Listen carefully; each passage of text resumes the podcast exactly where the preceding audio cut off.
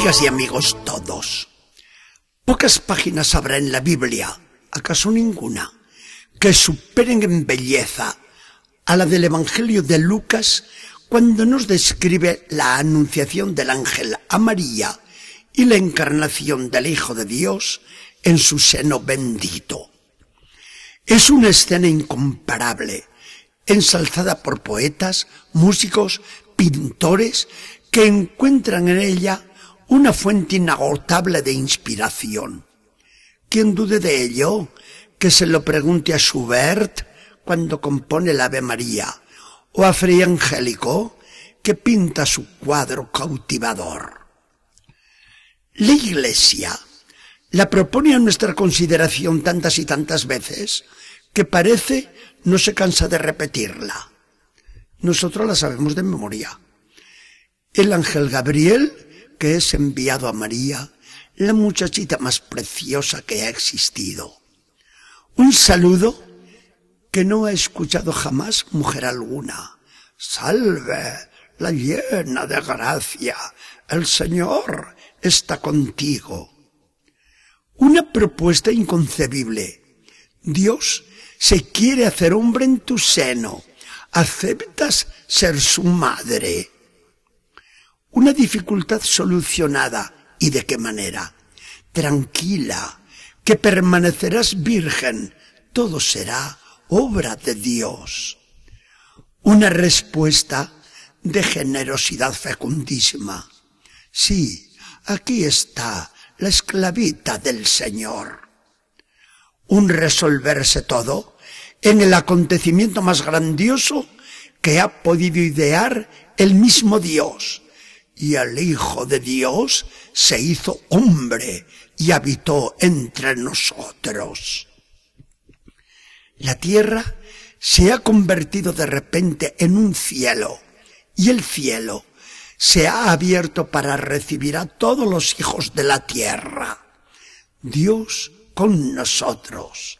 Dios encerrado en el seno bendito de una mujer. Dios que se hace hombre para que el hombre llegue a ser Dios.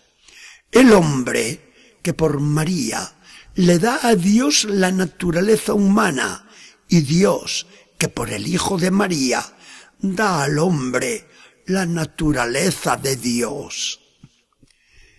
El Espíritu Santo se ha empeñado en hacer una maravilla de maravillas y en verdad que lo ha sabido realizar bien. Esto es lo que celebramos en esta fiesta, llamada desde siempre la Anunciación del Ángel a María, o bien la encarnación del Hijo de Dios. Conforme a una costumbre hermosa como pocas, la recordamos hasta tres veces al día rezando el Ángelus, el ángel del Señor anunció a María, repetido sin que nuestros labios se cansen nunca. Si pasamos ahora de estos entusiasmos tan legítimos a la consideración de lo que este hecho supone en los planes salvíficos de Dios, no sabemos ni por dónde empezar ni por dónde acabar porque nos metemos en un abismo insondable. El hombre, por el pecado, se había perdido, y perdido estaba para siempre. ¿Permitirá Dios semejante desgracia? Su amor no lo consiente. Y para realizar la salvación del hombre pecador, quiere meterse en medio de esos pecadores que somos nosotros. El demonio se rió de Dios en el paraíso y se adueñó de la tierra. Ahora Dios le presenta batalla y veremos a ver quién de los dos gana. Para vencer, Dios no crea un ejército con expertos estrategas a los que manda lejos, quedándose él tranquilo en el cuartel. Dios hace lo que aquel genio de la guerra que fue Napoleón.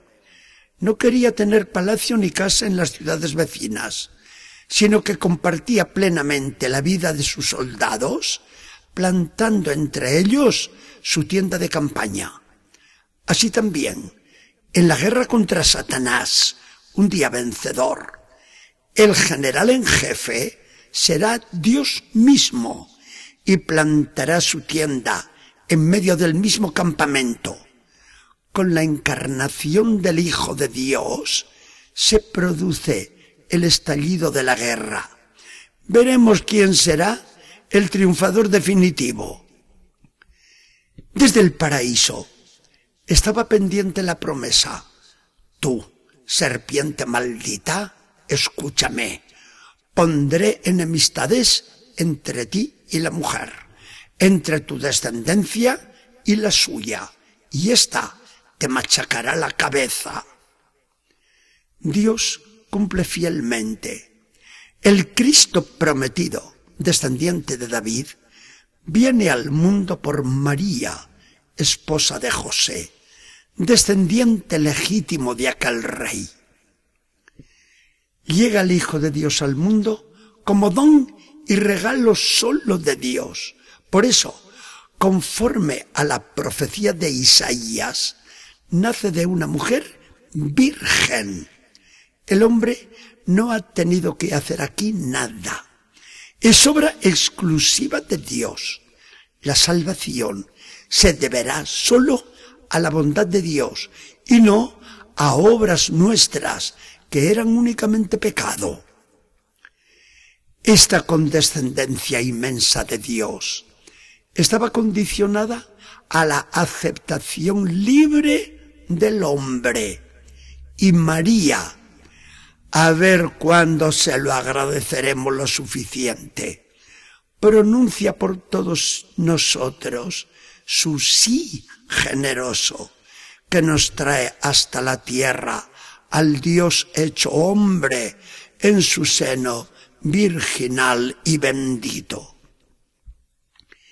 En la historia de la Iglesia antigua tenemos un hecho muy singular con aquel esclavo de los bárbaros al que sus opresores preguntaban con extrañeza, pero, ¿quién eres tú?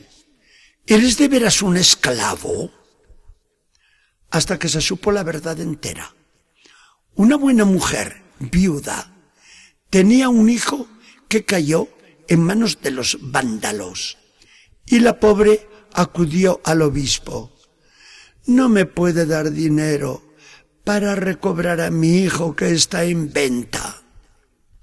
El obispo le contesta conmovido, Señora, no tengo nada de dinero. Lo único que le puedo dar es mi persona. Si me aceptan por esclavo en vez de su hijo, estoy dispuesto al canje. El caso es que aquel obispo de Nola se ofreció como esclavo y el muchacho de la viuda volvió libre con su madre. Cuando al cabo del tiempo se descubrió el hecho, el rey de los vándalos ponía en libertad al obispo con otros esclavos cristianos. Viene ahora la comparación en su realidad. ¿No es esto lo que hizo el Hijo de Dios con nosotros?